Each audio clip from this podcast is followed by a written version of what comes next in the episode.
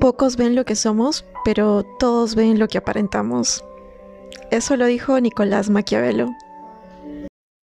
Hola, ¿cómo estás? Bienvenida. Bienvenido a este tu podcast Despierta Carajo. Así es, tú ya me conoces, yo soy Lorena y en este podcast hablamos de todo, absolutamente todo lo que se nos dé la gana de hablar y tú, sí, claro, obviamente tú vas a escuchar, sí y solo sí te da la gana de escuchar, pero quiero que recuerdes que este episodio está hecho para ti, para mí, para todo el mundo, con mucho, pero con mucho cariño porque tú y yo somos los seres humanos más especiales del mundo entero.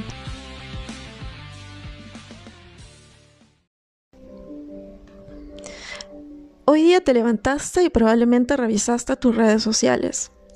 Estamos en la era de la sociedad digital. Las redes sociales son nuestras herramientas y si somos creadores digitales o si no lo eres, este episodio es igual de útil para ti. Mira, ¿qué significa interactuar digitalmente? Interactuar digitalmente va a implicar que tú tengas el corazón completamente helado ¿Por qué?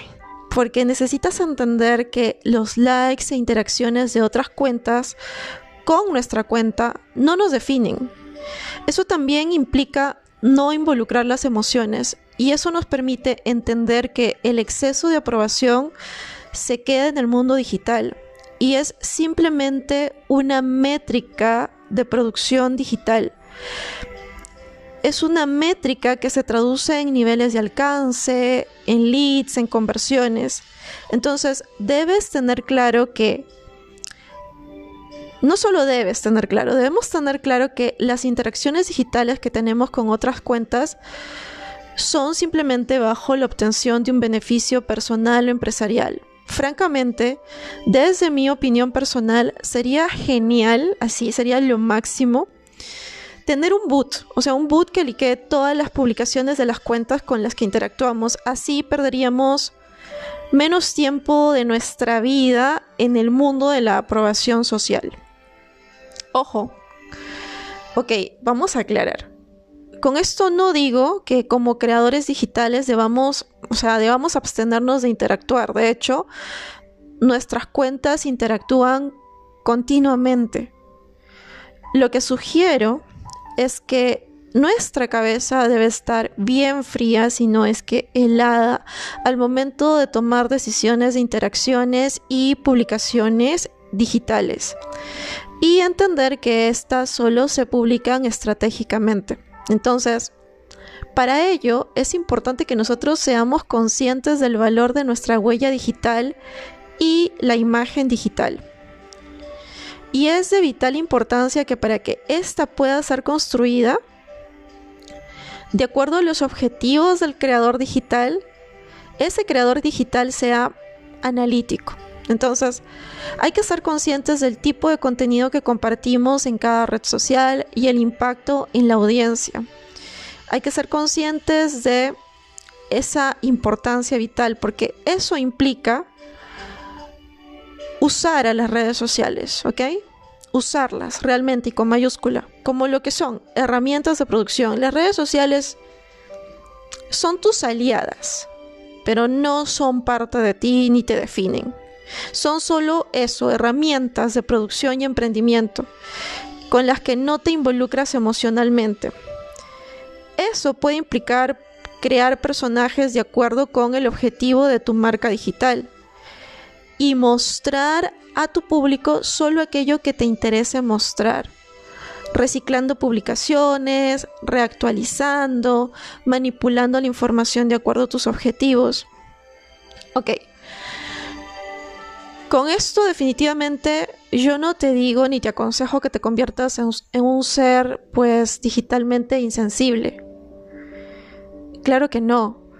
Lo que digo es que al momento de publicar pensemos si esa publicación corresponde al objetivo de la red social en particular con la que estamos interactuando. Porque recuerda que cada red social tiene sus características particulares. Y recuerda también que puedes tener una personalidad muy distinta a la que tú muestras en redes. En otras palabras,